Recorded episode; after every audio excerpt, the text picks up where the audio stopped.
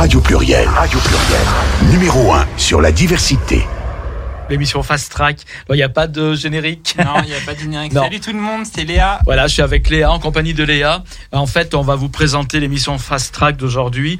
Donc, normalement, Fast Track, c'est une émission euh, uniquement musicale, mais de temps en temps, et aussi, euh, c'est une émission un peu tremplin pour euh, écouter des, euh, comment dire, euh, des, des, des, des, des, des gens qui font des choses intéressantes. Et par Ça, exemple, ce bon soir, son. Voilà. Alors du bon son musical, mais aussi du bon son euh, en général, Ouais. puisque là, en première partie d'émission, on va donc avoir, euh, euh, les, enfin, c'est des gens qu'on avait reçus, tu sais, Léa Pluriel Oui. Gay, euh, l'association. Alors, faut pas que je mette en mouvement queer universitaire. C'est l'association étudiante de Lyon 3. Et Ilana et Na- Nathan étaient venus nous voir. On avait fait une euh, très belle émission avec eux, nous avaient présenté leur assaut. Et il se trouve qu'ils ont un podcast aussi qui s'appelle Divine.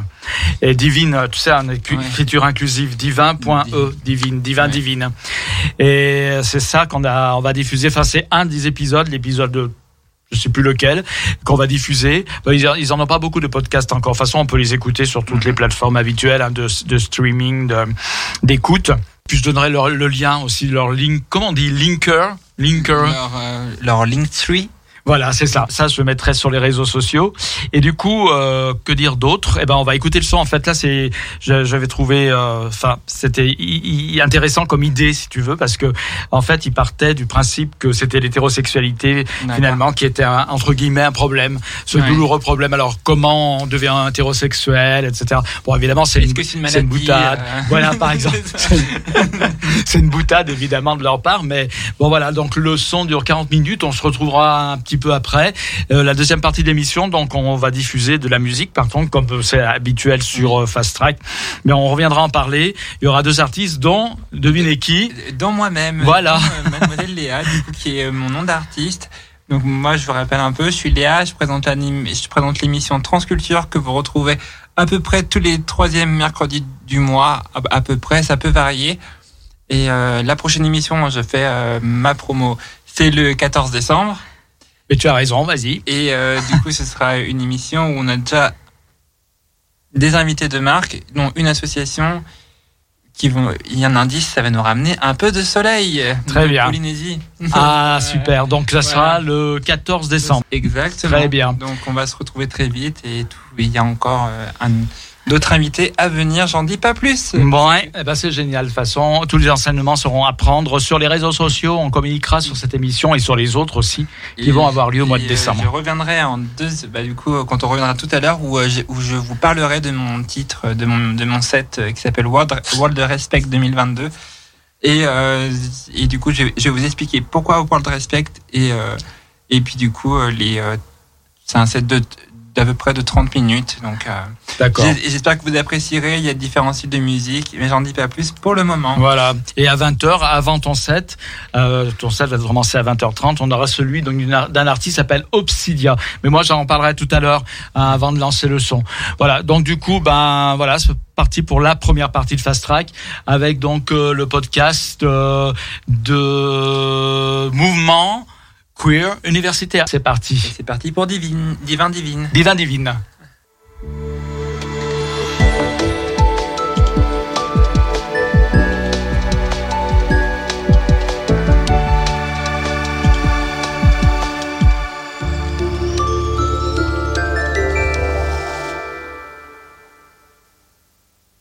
Bonjour à toutes et à tous et bienvenue sur le podcast Divin, Divine, présenté par Nathan et Ilana. Aujourd'hui, on va parler du douloureux problème qu'est l'hétérosexualité. Alors, note d'attention pour les plus sensibles d'entre vous. On va dire des choses comme l'hétérosexualité n'est pas naturelle, ou encore l'hétérosexualité est un système de domination. Pas de panique, on n'a rien personnellement contre vous. On a de très bons amis qu'ils sont. Mais il nous semblait pertinent d'aborder ce quasi impensé qu'est la question de l'hétérosexualité dans l'esprit du plus grand nombre.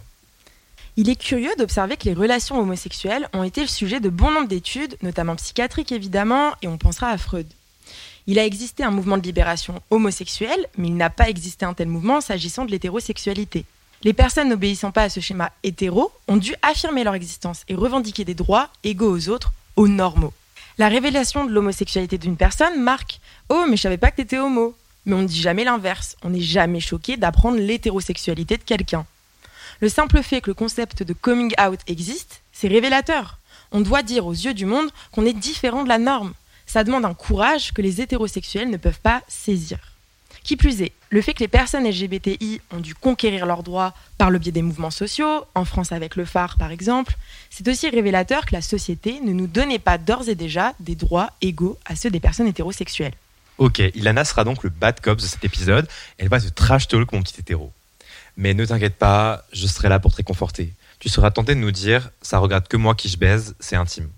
Alors certes, le désir est personnel, mais on peut pas nier l'évidence. L'éléphant dans la pièce, J'arrive pas à croire que je vais dire cette phrase. Je sais pas si vous avez remarqué, mais on vit trop dans une société, quoi. Autrement dit, on est les produits de l'histoire et les fruits de la politique. L'idée que l'intime n'a aucun rapport avec le contexte dans lequel on évolue, avec les mœurs du moment, avec ce qui nous est montré désirable, c'est penser que nos désirs sont en dehors de toute attache au monde, qu'ils relèveraient d'un instinct, d'une nature supérieure, en dehors de toute influence. Or, le désir évolue avec le temps on connaît toutes et tous ce qui est analysé, avec nos yeux de contemporains comme la fameuse bisexualité généralisée en Grèce. Plus récemment, une femme était davantage désirable si elle n'était pas trop intelligente, alors qu'aujourd'hui, c'est plutôt les qualités inverses qui sont valorisées. Les pratiques sexuelles et qui l'on désire sont pris dans des dynamiques issues de rapports de pouvoir.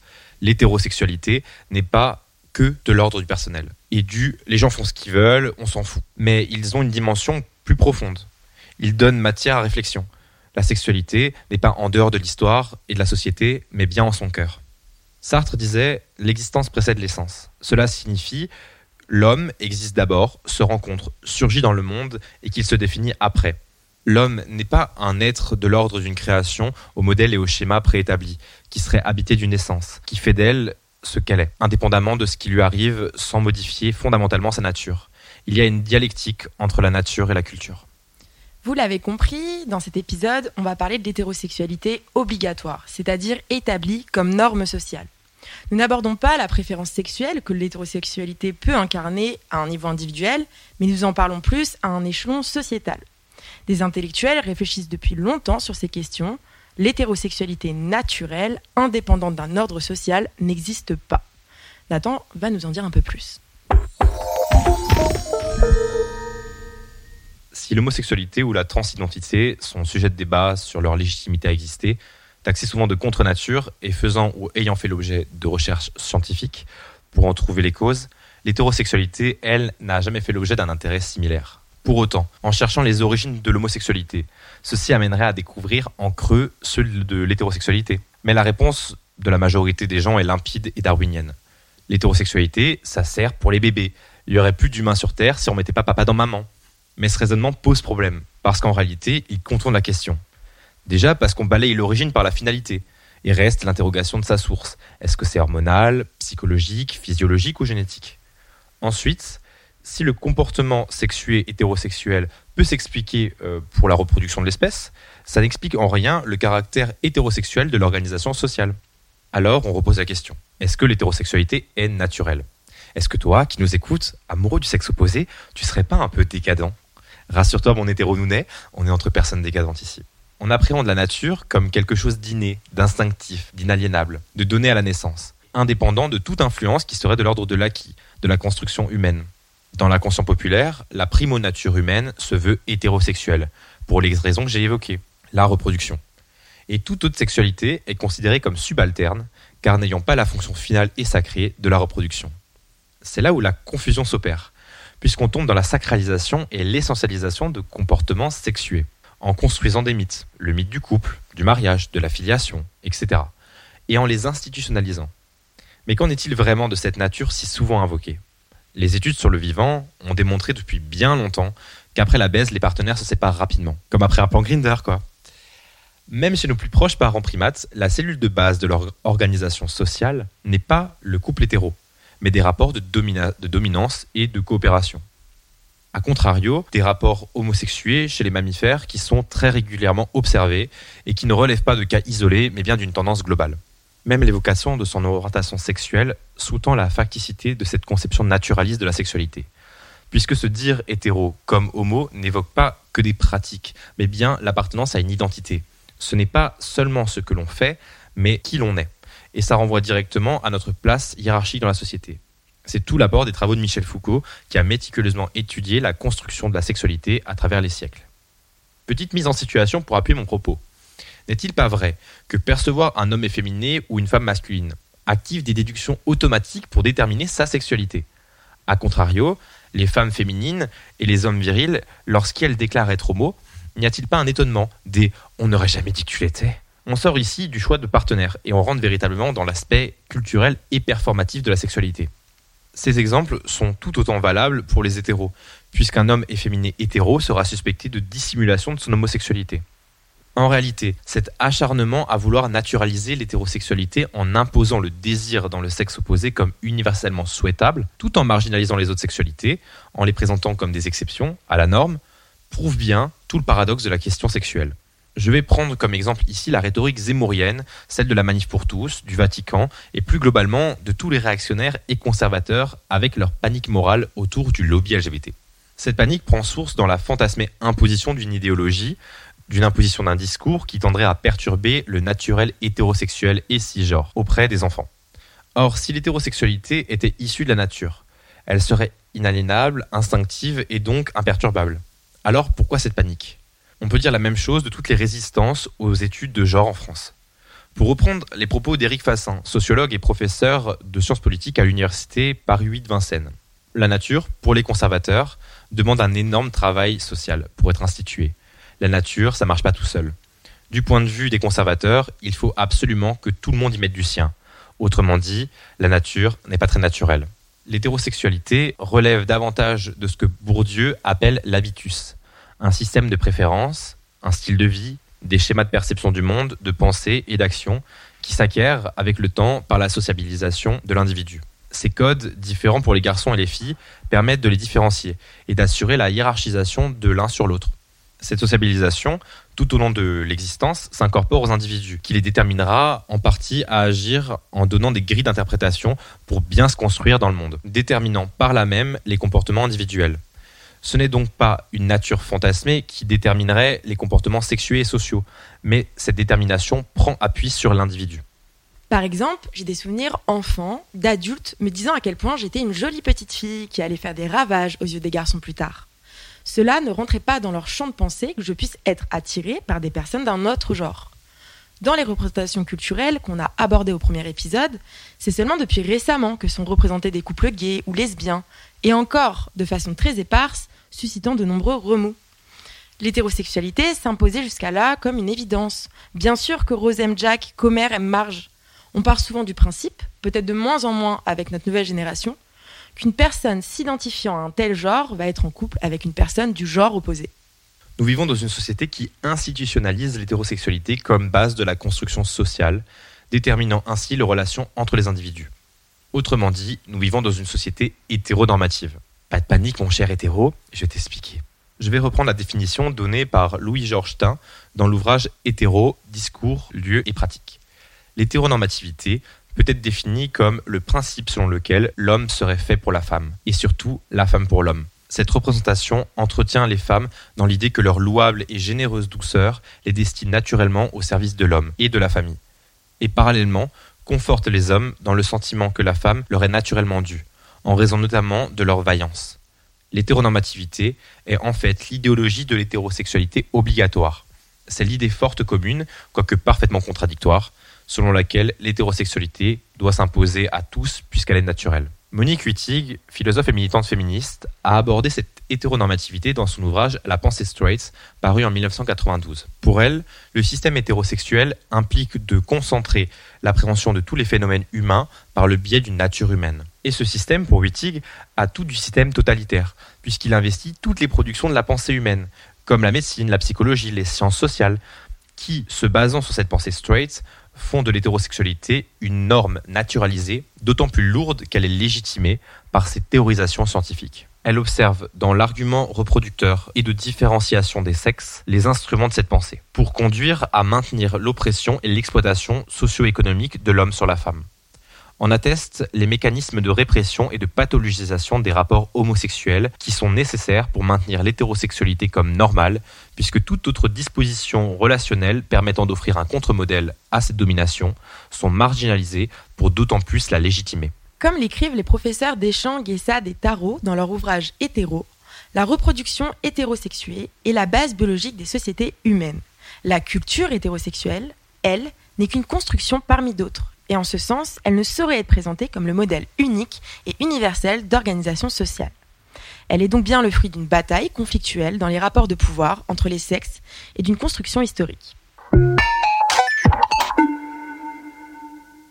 Il faut tout d'abord comprendre que l'organisation sociale de l'hétérosexualité n'est ni universelle ni intemporelle.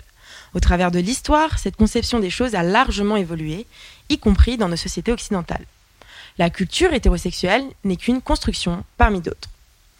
Le dispositif sociosexuel que nous connaissons aujourd'hui émerge à la fin du XIe siècle en Occident, au même moment que la société courtoise. Avant ça, les couples femmes-hommes n'étaient guère considérés en tant que tels. À partir de cette période, le couple hétérosexuel devient courant dans les textes et les représentations artistiques. Avant cela, la culture féodale avait encensé les amitiés homme-homme dans un esprit chevaleresque. L'univers était masculin, les hommes partaient à la guerre, étaient perçus comme des héros, mais évoluaient dans un monde éloigné des femmes. La vie en groupe des hommes produisait une exaltation, et la somme de leur courage individuel formait un esprit de camaraderie très fort. Toujours dans l'ouvrage hétéro, les auteurs et autrices racontent que ces amitiés viriles devenaient parfois des relations passionnées qui engageaient les deux chevaliers jusqu'à la mort.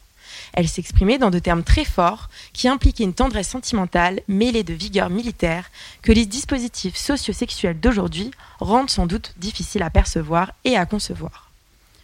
À partir du XIe, avec l'essor des troubadours et des trouvères, l'amour courtois devient un enjeu récurrent.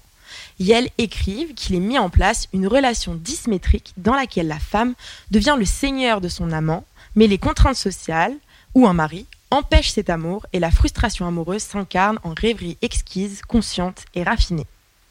Chez les Grecs anciens, certains hommes préféraient les femmes, et d'autres les hommes mais il n'existait aucune prépondérance entre les deux attirances, tant il paraissait que ces deux inclinations étaient aussi vraisemblables l'une que l'autre et qu'elles pouvaient parfaitement coexister chez un même individu, écrit Foucault. Pour lui, à leurs yeux, ce qui faisait qu'on pouvait désirer un homme ou une femme, c'était tout uniment l'appétit que la nature avait implanté dans le cœur de l'homme pour ceux qui sont beaux, quel que soit leur sexe. Il faut comprendre qu'à cette période, c'était un tout autre mode de répartition sexuelle et sociétale qui était en vigueur. Foucault, dans l'usage des plaisirs, analyse ces rapports sexuels moins comme des relations, mais plus comme des actions sûres, quelque chose accompli par une personne sur une autre. C'est la place hiérarchique dans la société qui déterminait la possibilité et donc la pratique de ces rapports. L'homme sur la femme, le citoyen sur l'esclave, l'adulte sur l'enfant.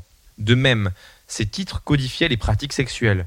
Celui qui avait un ascendant par sa place dans la société grecque était le pénétrant, et jamais l'inverse auquel cas c'était jugé comme un dévoiement et donc un crime.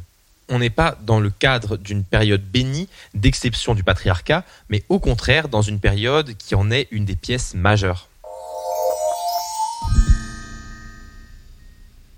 Le terme hétérosexuel, il est démocratisé en 1893 dans l'ouvrage Psychopathia sexualis du docteur Richard von Kraftebing, professeur de psychiatrie de neurologie à l'université de Vienne. Le terme est écrit avec un trait d'union entre le hétéro et le sexuel, ce qui permettait de lier la différence sexuelle et érotisme pour établir un plaisir par la différence des sexes de partenaires. Dans son ouvrage, l'hétérosexuel est souvent associé au désir pervers, non procréateur, qu'il nomme instinct sexuel contraire. C'est seulement dans la première moitié du XXe siècle que la chasteté et la distance entre l'homme et la femme dans le couple perd du terrain et que l'hétérosexualité devient une revendication et une recommandation dans le mariage pour lutter contre la dénatalité. Anita Grossman, professeure à la Cooper Union, identifie cette modification du rapport conjugal comme la conséquence d'une mutation dans les rapports de pouvoir entre les sexes. La fin de la Première Guerre mondiale et le travail des femmes dans les usines pour assurer l'effort militaire et subvenir aux besoins du foyer a eu pour conséquence de les émanciper en partie de leur statut social, avec la réclamation de nouveaux droits et la contestation de l'ordre inégalitaire auquel elles sont soumises. L'hétérosexualité comme norme identitaire et désir naturel de la femme pour l'homme répond à cette modification historique pour Grossman. Il faut attendre la libération sexuelle des années 60 pour que les rapports hétéros se trouvent valorisés en soi, en dehors de toute finalité reproductive. Pour les sociologues Arthur Lerch et Sébastien Chauvin, les anciens interdits reconnaissaient en filigrane que ce qu'ils prohibaient était universellement désirable, et que la morale consistait à ne pas y succomber. Les hétérosexuels se vivent aujourd'hui hétérosexuels par inclinaison naturelle et non par contrainte sociale, rendant l'homosexualité d'autant plus étrange.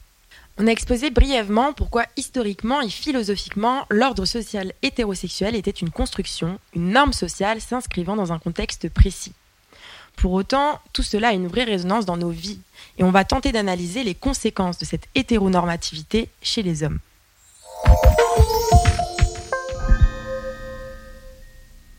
L'hétérosexualité est au patriarcat ce que la roue est à la bicyclette selon Wittig, une composante indispensable pour assurer la domination d'un genre sur l'autre. Mais en reprenant Bourdieu à ma sauce, comme le privilège masculin est un piège pour l'homme, le système hétérosexuel est un piège pour l'homme hétéro. Bourdieu, dans son livre La domination masculine, nous dit que le masculin impose à chaque homme de devoir affirmer en toutes circonstances sa virilité. La virilité, entendue comme capacité reproductive, sexuelle et sociale. Tout concourt à faire de l'idéal de l'impossible virilité le principe d'une immense vulnérabilité. Le vrai homme, celui qui a de la valeur, celui-là est et demeure donc hétérosexuel avant tout. Mais pourquoi? Parce que le principe même de la domination dont les femmes font l'objet nécessite une légitimation issue d'une différenciation des sexes présentée comme naturelle. Les femmes sont biologiquement inférieures aux hommes. Donc les hommes, se comportant ou ayant des attraits similaires à des femmes, sont des sous-hommes l'homme pénétré se soumet et se place au même niveau que la femme. L'homme pénétrant ne remplit plus sa fonction reproductive et sexuelle assurant sa virilité. Ce simple fait place celui qui a couché ou couche régulièrement avec des hommes à une position dégradée dans la hiérarchie sociale. Même le fait de mater un autre mec crée des perturbations et de l'anxiété à pas mal d'hommes. Combien de fois je me suis retrouvé à une soirée avec des amis quand soudain, un hétéro hagard m'entend parler de ma passion pour la bite? Il reste dans les parages des deux côtés, sans doute pour confirmer ses soupçons sur mon orientation sexuelle, quand soudain, après plusieurs verres de rhum, et après avoir rassemblé son courage, il vient me voir pour me parler du fait que quand il regarde Netflix, ben, parfois, il tombe sur des gars musclés qu'il apprécie regarder.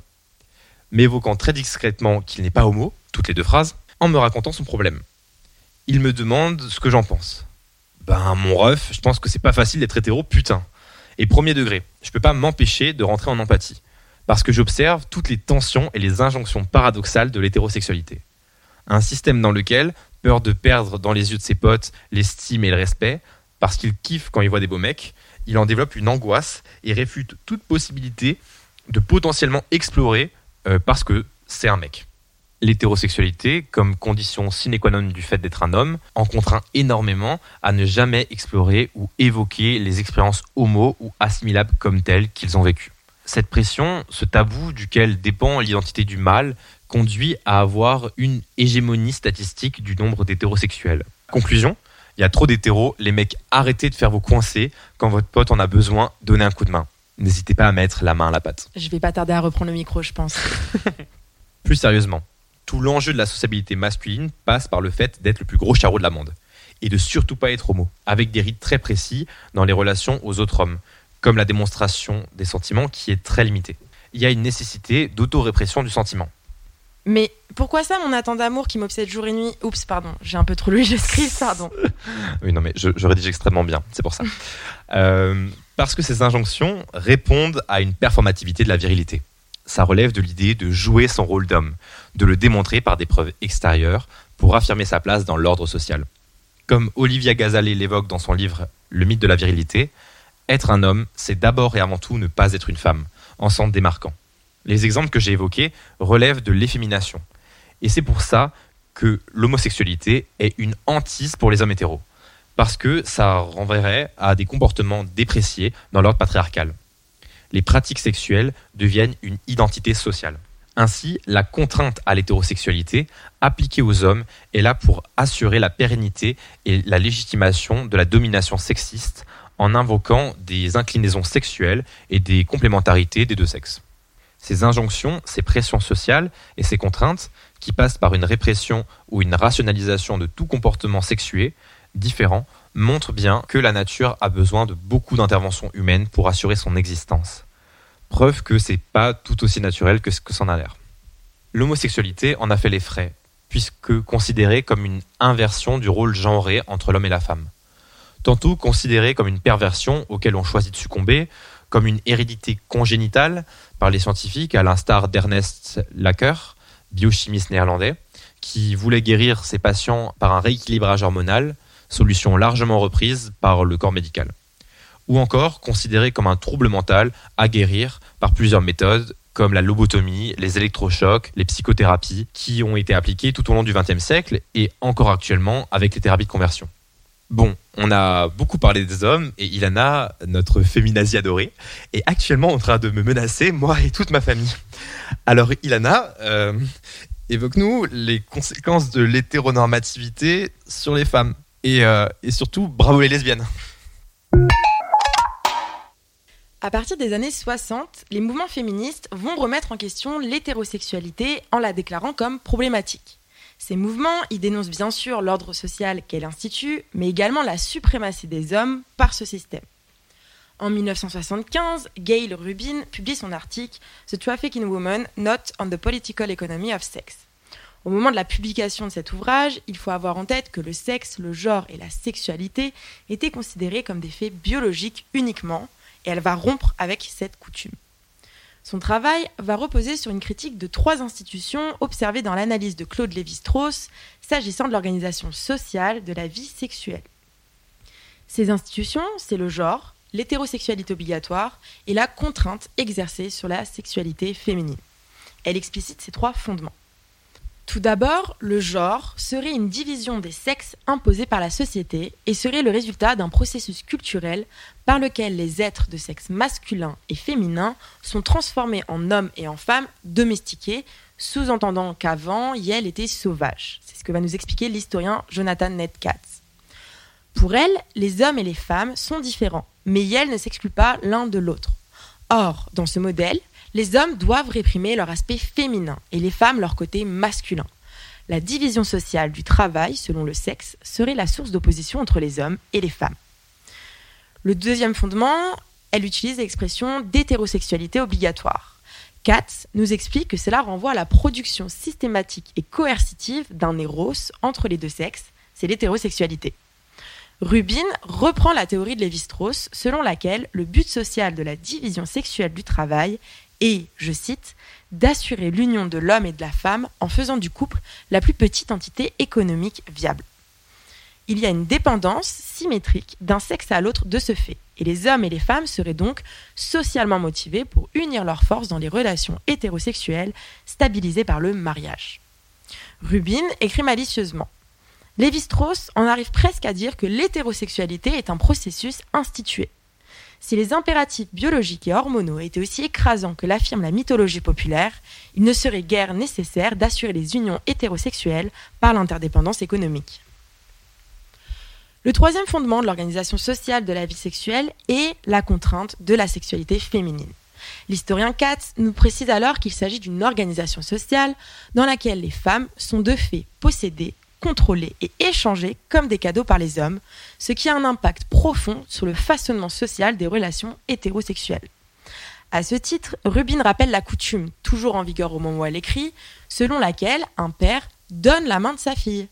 Or, si un père donne sa fille en mariage à son futur beau-fils, cela suppose la propriété du père sur sa fille pour ce faire. Alors certes, aujourd'hui cette coutume, elle peut sembler un peu dépassée. Néanmoins, si on prend la question à contrario, les femmes modernes ne sont pas encouragées à se donner, à disposer de leur corps et de leur sexualité comme elles l'entendent. Le professeur Katz indique qu'en rejetant l'idée d'une hétérosexualité biologique, cela nous invite à la situer dans un contexte historique. Et du coup, quelle conclusion fait Rubin de ces trois fondements? Ce système, il est incompatible avec l'épanouissement des femmes. Pour elle, il faut séparer sexe et genre du mode de production économique. Elle va plus loin en se déclarant en faveur d'une économie politique du sexe. Elle écrit Nous devons étudier toutes les sociétés pour déterminer les mécanismes précis par lesquels on crée et on maintient certaines conventions concernant la sexualité. Mais alors, quelles sont les solutions prodiguées par Rubin? L'autrice veut une recherche historique systématique qui montrerait l'interdépendance de la sexualité, de l'économie et de la politique sans sous-estimer l'importance de chacune dans la société. In fine, Rubin vise une société sexuellement égalitaire, sans hiérarchie des genres, et cela passerait par la suppression des sexualités obligatoires et des rôles attribués à chaque sexe. ainsi que la création d'une société androgyne et sans notion de genre. Ok, Liana, je sais que t'es woke, euh, mais pourquoi tu t'attardes autant sur les meufs? Je veux dire, euh, on va encore avoir les droits qui vont tomber dessus. En effet, je voudrais m'attarder personnellement un peu plus en détail sur le troisième fondement de l'organisation sociale hétérosexuelle selon Rubin, c'est-à-dire sur la contrainte de la sexualité féminine. Ce passage, il a fait particulièrement écho en moi, parce que si la théorie peut sembler extrême, on y trouve de nombreuses illustrations dans nos réalités aujourd'hui. Cette forme de propriété des hommes sur les femmes se vérifie assez facilement en se baladant dans la rue. Chaque femme, et je dirais même chaque fille, car ce sont des phénomènes qui commencent assez tôt, a été confrontée au moins une fois à la question du harcèlement de rue. Je préciserai mon propos en disant plutôt que chaque être ayant une expression de genre féminine dans la rue se voit exposé à ces comportements.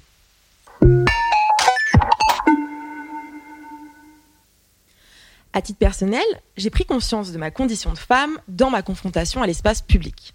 Alors bien sûr, quand je dis ça, je fais omission du fait que j'avais déjà observé une différence de traitement en tant que fille par rapport à des garçons dès le collège. Classiquement, une fille qui multipliait les petits amis était très vite catégorisée comme une traînée, alors que la situation inverse faisait de l'être élu un don juan, un garçon digne du respect des autres. Mais revenons à notre espace public. En tant que femme, il suffit que je rentre un peu tard la nuit pour que tous mes sens se mettent en position de défense. Scruter la moindre silhouette évoluant dans la rue, juger la démarche des personnes allant dans le même sens que moi, projeter mon regard sur une longue distance pour prévenir toute arrivée imprévue. Et quel soulagement quand au moins une femme est présente sur le trajet, comme si la sécurité allait être maintenue, car nous sommes deux et nous savons. D'ailleurs, quand plusieurs individus n'étant pas des hommes partagent mon chemin, je m'assure à l'inverse que tout se profile bien de leur côté, une solidarité naturelle, silencieuse, se met en place. Alors bien sûr, parfois, malgré toutes ces précautions, cela ne suffit pas et on se fait tout de même aborder. Cela est arrivé plusieurs fois alors que j'étais installée avec au moins une amie. Un homme vient nous voir sous un prétexte bateau, est-ce que vous auriez des filtres, des feuilles, peu importe. Et finit par s'installer une discussion avec nous, somme toute cordiale, à laquelle on participe. On lui fait comprendre qu'il serait temps de partir, car cela fait longtemps qu'on ne s'est pas vu, il faut déjà admirer la diplomatie qu'on doit mettre en place pour préparer son départ. Il finit par accepter en essayant au passage de gratter un snap ou un numéro. Je lui réponds que non, me concernant, et la première réaction qui va s'en suivre, c'est Ah, t'as un copain? Outre le fait que va seulement être envisagée la possibilité que je sois avec un homme, la question semble être décisive. Cette question, qui intervient après mon refus de continuer la discussion, elle est symptomatique. Si je dis oui, ce qui m'est arrivé de faire, même lorsque j'étais célibataire, le mec va me lâcher un dommage et partir. En revanche, si je dis non, je dois me préparer à une série de remarques, à un bras de fer, pour qu'il accepte que c'est mon droit de ne pas vouloir poursuivre notre échange. Il est très rare, en tout cas dans mon expérience, qu'un homme m'abordant me lâche facilement après un non, désolé, tu n'auras pas mon numéro. Remarquez aussi la façon de toujours s'excuser. Lorsque je décide de dire non dans ce genre de situation, le geste, il est éminemment politique, féministe. Je sais que je m'expose à une résistance, qu'il va potentiellement falloir que je mobilise mon énergie pour m'en défaire. Je dis je, mais je pense que de nombreuses personnes se reconnaîtront. Et ça me fait penser, euh, en tant que mec gay, que j'ai souvent eu l'occasion de constater ce que j'appelle le voile mec hétérosexuel, euh, qui s'applique quand je suis avec une amie. Quand je sors euh, habillé de manière fade et morose, bref, comme un mec hétéro, mes amis se font jamais aborder. elles deviennent quasiment invisibles dans l'espace public. Alors c'est peut-être aussi parce que je mesure 1m88. Mais euh, lorsque je mets euh, des paillettes dans ma vie, euh, avec du make-up, du vernis, croc-top, tout ça, voilà, le voile de l'hétérosexualité se brise et je n'ai plus le statut d'homme. Alors, il n'y a plus aucune gêne pour venir draguer mes potes devant moi, insistamment, comme si j'existais pas. Les deux petits exemples que j'ai cités précédemment, c'est pour vous montrer à quel point, en tant que femme, je sais que le non peut être dangereux pour moi. Je sais que certains hommes n'acceptent pas qu'une femme se dérobe à eux. Alors Dieu merci, quand bien même la conversation se termine dans des termes verbaux plutôt hostiles, il ne s'ensuit pas automatiquement une attaque physique ou une menace plus sérieuse euh, de leur part. Ce que j'entends démontrer ici, c'est qu'en tant que femme, il y a une vraie charge mentale dans le fait d'interagir avec un homme dans l'espace public. Quand bien même l'interaction est à peine existante, un homme marche au même niveau que moi dans la rue, je ressens une certaine pression, je pense stratégique, au cas où il viendrait m'aborder. Même si j'adorerais me balader seule à 5 heures du matin, il en est hors de question. En échangeant avec des amis hommes, j'ai vite pris conscience qu'ils ne connaissaient pas tous ces stratagèmes. Pour eux, se balader le soir n'était pas synonyme de danger. Et surtout, comme il est frappant, et ça en est presque rageant, de constater que tout change quand vous vous baladez à côté d'un homme. C'est saisissant de s'en rendre compte. Non seulement on ne vient plus vous accoster, mais on ne lève même plus les yeux sur vous. C'est ce que Nathan décrivait plus tôt. Vous avancez librement dans la rue, vous n'êtes plus un objet de désir, vous appartenez, selon eux, déjà à quelqu'un. Et cette notion de propriété, euh, elle se trouve à d'autres niveaux? La professeure à Sciences Po Paris, Ilana Eloi, comme quoi les Ilana, vraiment, il y a un truc, Ça suffit. énonce que l'un des aspects de l'hétérosexualité, c'est la disponibilité sexuelle des femmes à l'égard des hommes et leur caractère appropriable. Elle cite l'exemple de la tribune du 9 janvier 2018 parue dans Le Monde, s'élevant contre le mouvement MeToo, tribune qui a été notamment signée par Catherine Deneuve. Ce texte fait de la liberté d'importuner le corollaire à la liberté sexuelle.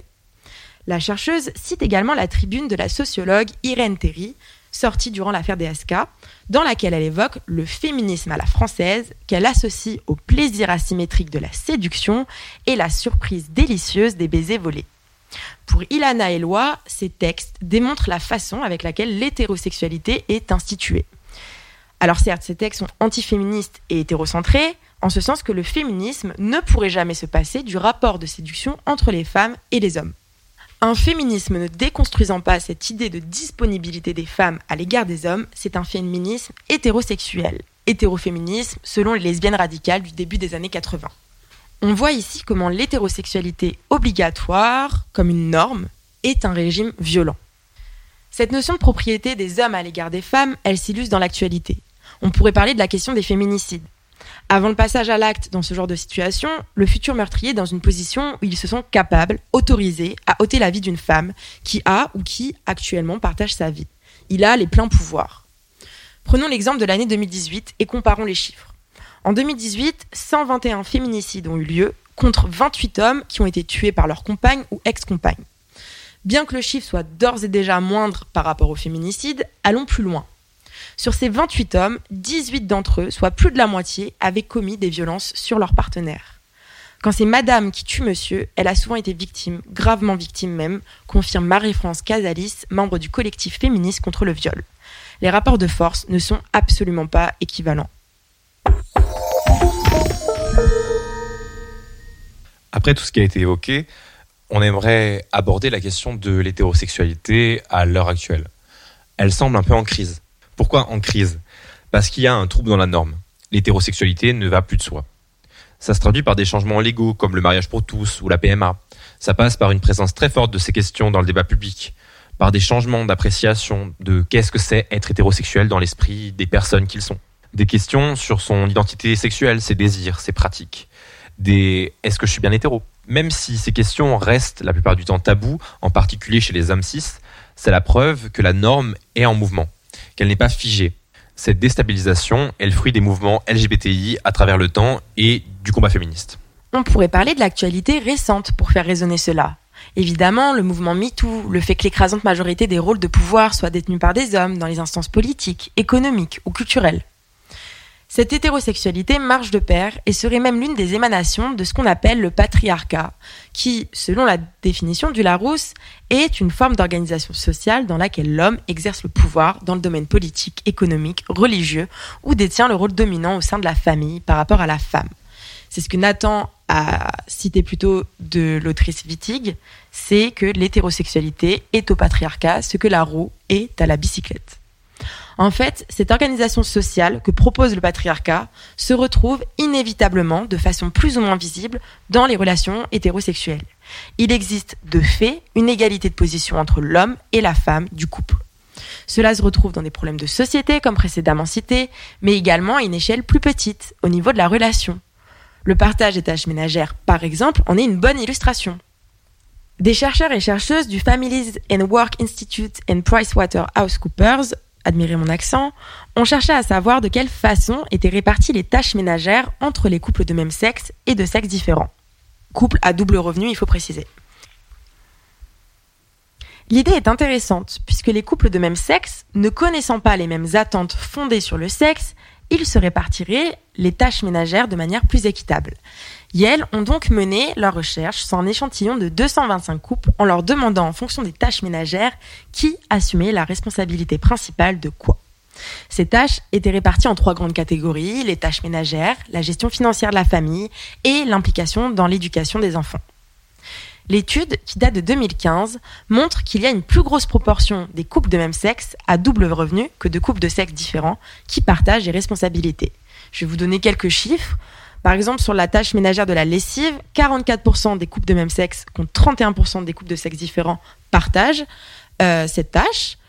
Euh, également, une plus grosse proportion des couples de même sexe à double revenu que de couples de sexe différents indique qu'ils partagent les responsabilités liées à la routine des enfants. Et là, les chiffres sont beaucoup plus importants puisqu'on parle de 74% des couples de même sexe contre 38% des couples hétérosexuels. La répartition des tâches au sein des couples de même sexe ne se fait pas sur des critères genrés, les hommes font bricolage et les femmes font la cuisine, mais sur les capacités et les préférences de chacun, chacune. Ce qu'Ilana a évoqué est symptomatique d'une conception euh, de la relation homme-femme qui s'inscrit dans un cadre hétérosexuel. Mais, comme je l'évoquais avant, la norme bouge, puisque même si dans les faits, dans la pratique, euh, il n'y a pas énormément de changements ou des changements très lents sur la répartition des tâches ménagères, en réalité, beaucoup de personnes sont informées de la charge mentale, de euh, le rapport équitable entre les tâches ménagères.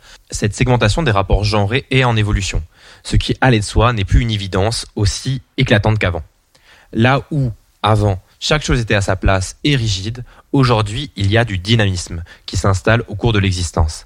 La vie interne de l'hétérosexualité, dans la vie du couple, et externe, avec qui on pratique, avec qui on relationne, est en évolution.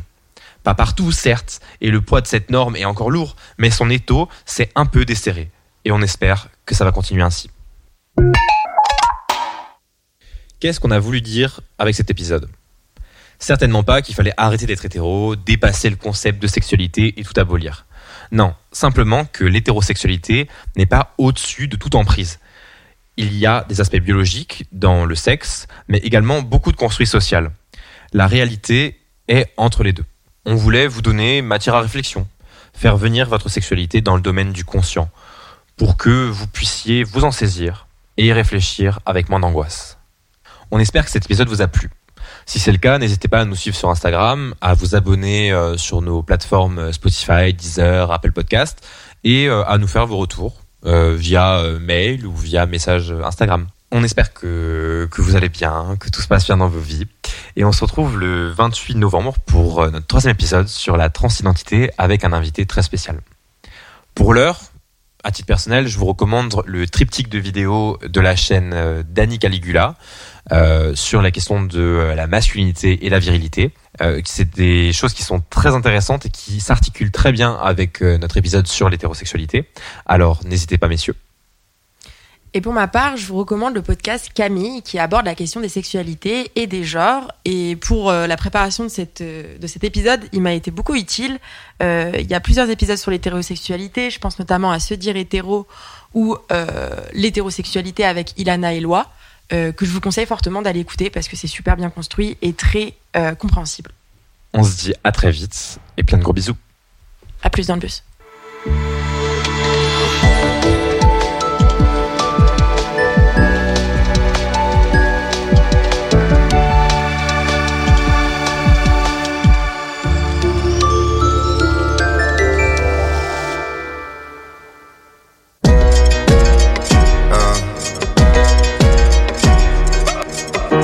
In periferia fa molto caldo, mamma stai tranquilla sto arrivando, te la prenderai per un bugiardo, ti sembrava amore ma era altro. Beve champagne sotto Ramadan, alla tv danno Jackie Chan, fuma narghile, mi chiede come va. Uh-uh. Mi chiede come va, come va, come va, sai già come va, come va, come va. Penso più veloce per capire se domani tu mi fregherai. Non ho tempo per chiarire perché solo ora so cosa sei. È difficile stare al mondo quando perdi l'orgoglio. Lasci casa in un giorno. Tu dimmi se pensavi solo ai soldi, soldi. Come se avessi avuto soldi, soldi Dimmi se ti manco te ne fotti, fotti Mi chiedevi come va, come va, come va Adesso come va, come va, come va Si esto tiene un precio, dime cuánto. El dinero no vale pa' tanto. Aprendí si caigo me levanto. Me busqué mi nombre en el asfalto.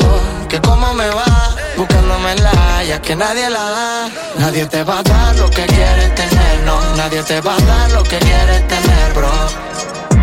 Todos pensando en dinero, eso le pasa a todo el mundo. Siempre lo ponen primero y el amor de segundo. Volevi solo soldi, soldi Come se avessi avuto soldi, soldi Prima mi parlavi fino a tardi, tardi Preguntan cómo va, cómo va, cómo va. Preguntan cómo va, cómo va, cómo va. Waladi, waladi,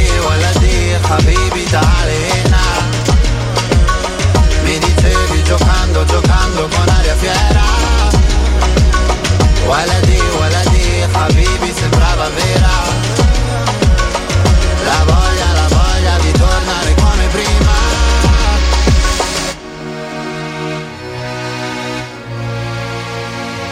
Io da te non ho voluto soldi. È difficile stare al mondo quando perdi l'orgoglio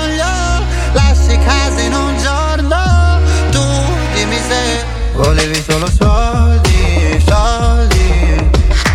Come se avessi avuto soldi, soldi.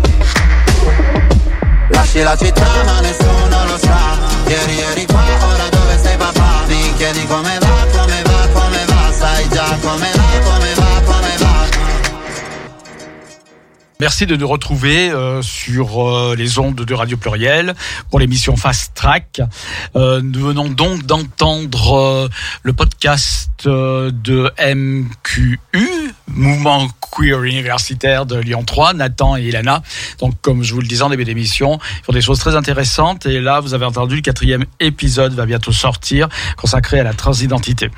Alors, euh, dans l'heure qui suit, Vastrack va reprendre euh, son intégralité, je dirais, dans le sens euh, euh, original, puisque c'est avant tout une émission musicale à la base.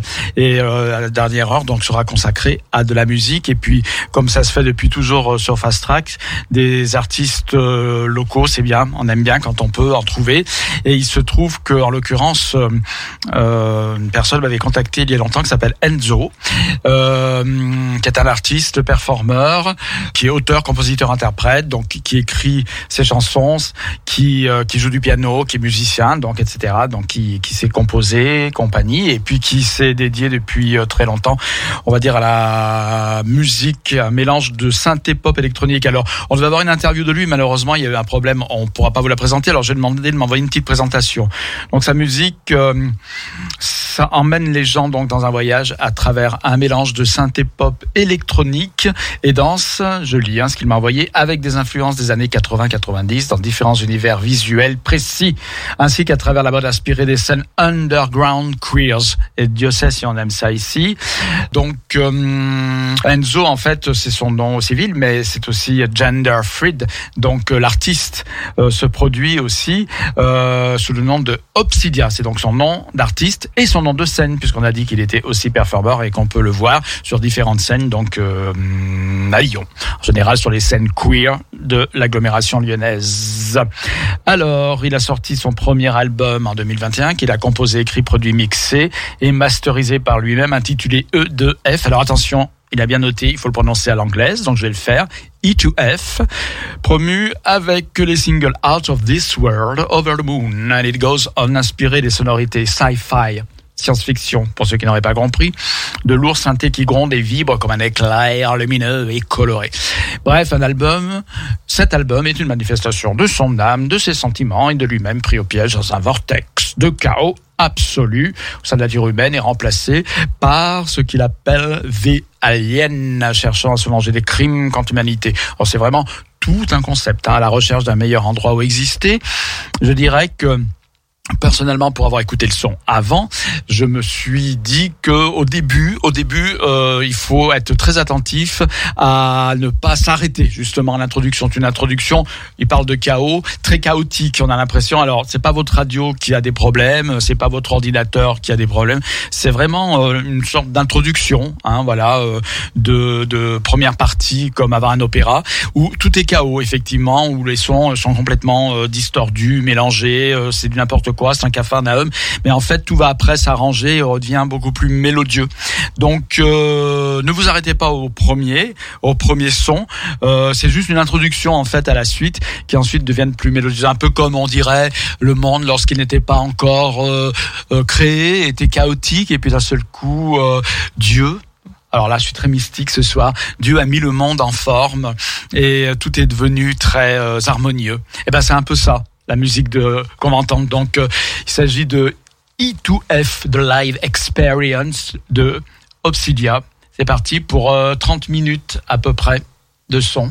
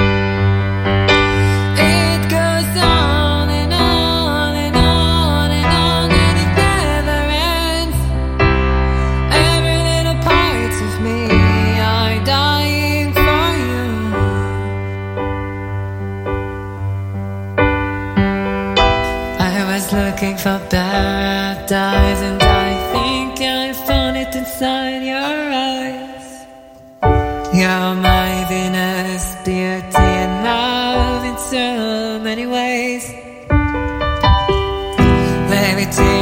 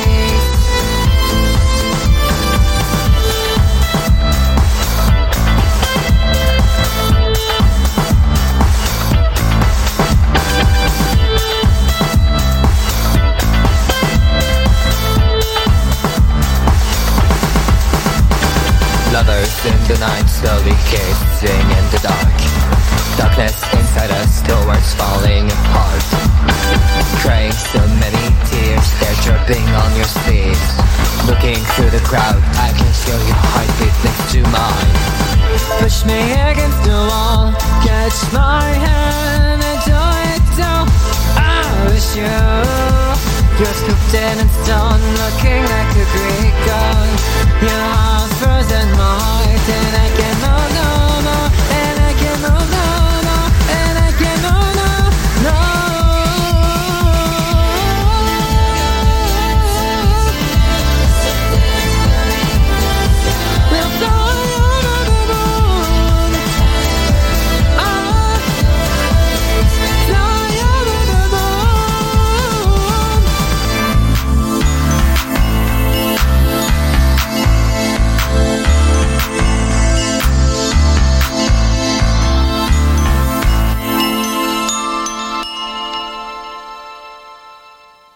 Et bien voilà, c'était donc euh, Obsidia, Obsidia, Obsidia, Obsidia. C'était, ça s'appelle donc The Live Experience E2F. Et nous allons terminer donc euh, la deuxième partie de l'émission Fast Track. non, parce qu'elle me filme en même temps. Elle fait Léa. Sur Instagram, sur mon compte. euh. Oui. Et moi, je suis toujours avec Léa qui est en train de filmer sur Instagram.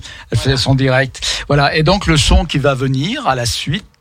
Pour conclure cette émission, c'est justement Léa qui nous, comme elle le disait tout à l'heure, qui va nous présenter. Mais auparavant, elle a des choses à dire. Alors, il faut que je reprenne mon portable parce qu'il y a deux, petits événements que je voulais annoncer. Je trouve euh, super intéressant. Euh, D'abord, une rencontre littéraire au centre LGBTI+ de Lyon. 19 rue des Capucins. C'est demain, demain jeudi 24 novembre à 20h30. Si vous voulez rencontrer euh, l'autrice Louise Morel, l'autrice d'un livre qui s'appelle Comment devenir lesbienne en 10 étapes. Et je vais le lire assidûment parce que j'ai bien l'intention de devenir lesbienne. Donc du coup, je vais le, euh, acquérir ce livre et euh, je vais m'en inspirer pour ma future vie. Voilà. Et puis je voulais aussi rappeler, alors nous avions eu ici à l'antenne aussi Stéphane Caruana, qui est le rédacteur en chef du mensuel, non, du bimensuel désormais. Bi, mais qu'est-ce que je raconte? Bimestriel, voilà, tous les deux mois. Euh, hétéroclite, euh, lequel euh, organise pour la première fois à Lyon un salon du livre LGBT, qui s'appelle le, le Festival hétéroclite, tout simplement, qui va se tenir ce week-end, samedi et dimanche. Il y aura plein de d'écrivains, de maisons d'édition, et avec comme invité d'honneur, je dirais, un pays euh, que nous aimerons bien, qui est à côté de chez nous, c'est l'Italie. D'autant plus intéressant que l'Italie a changé euh, récemment de gouvernement. Ce sera l'occasion justement de de- d'échanger avec des éditeurs et des libraires euh, venus de la péninsule euh, de la botte de la botte italienne, de la botte. Voilà. Alors maintenant, je vais laisser la place à Léa. Nous, on se retrouvera euh, le 7 décembre pour Pleuillet Gay. La semaine prochaine, c'est le donc le 30 novembre, c'est l'émission de Christelle Femmes en Voix que nous embrassons si elle nous entend. Et puis, euh, comme le disait Léa, le 14 décembre, ça sera autour de Transculture. Et donc, Léa, je vais te céder la place. Bonsoir à tous. À toi Léa, à toi de jouer, présente ton son, le son du canon. Enfin, je sais pas, tu as, tu as déjà présenté, mais tu peux le représenter. Oui, oui, oui, je vais le représenter. Oui, bah. tu, tu peux, tu peux me, filmer. euh, Ah, tu veux que je te filme Ouais, Il faut que je filme Léa, attention. Voilà. Hop, ah, je vais tourner autour de Et- toi et fais euh, Faut il faire, euh, s'appelle, faut euh, faire play. François Truffaut, non Attends, là, C'est bon c'est bon.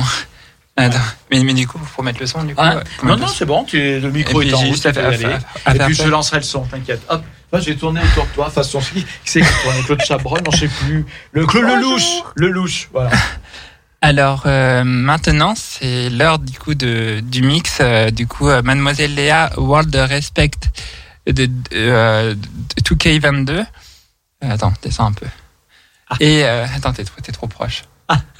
Et euh, du coup, euh, les- les- du, du coup, le pourquoi World Respect? Parce que euh, à travers euh, ce, mix, en fait, j'ai euh, mélangé à la, fois une base euh, électro avec, euh, enfin, avec différents styles d'é- d'électronique, avec euh, des fois des, paroles que vous entendrez qui nous permettent quand même de, c'est en fait c'est pour aussi un peu faire la paix en fait. Vous vous, vous comprendrez à, travers le mix il y a des il y a des il y a des paroles que que j'ai rajoutées euh, de d'artistes d'ailleurs ou même de, de de personnes comme l'abbé Pierre pour pour teaser un peu.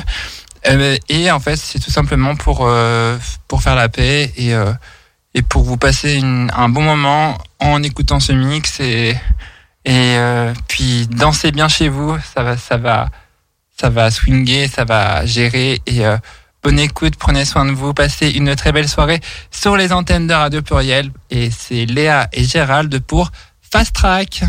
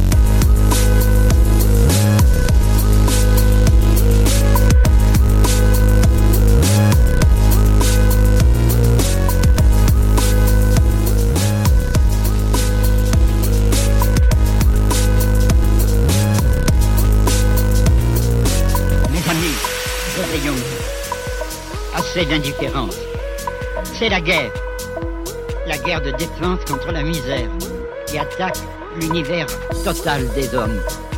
En Europe, le savez-vous, 40 millions de personnes vivent en dessous du seuil de la pauvreté. Réveillons-nous. Des générations de jeunes sont laissés à l'abandon, sans espoir de logement, sans projet, sans avenir. Est-ce qu'il faut attendre des catastrophes bien visibles, bien filmées, pour enfin se mobiliser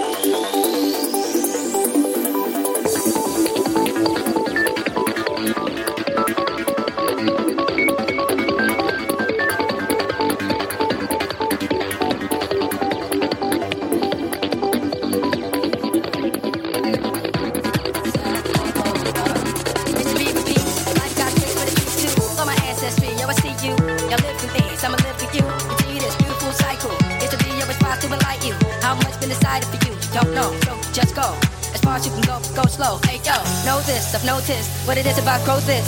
Separating real from the fake and bogus. Sitting at the dock of the bay like oh, Otis, we just slide. Do this thing called life. Everything gonna be alright. But you stay true to the path that's inside. History repeats.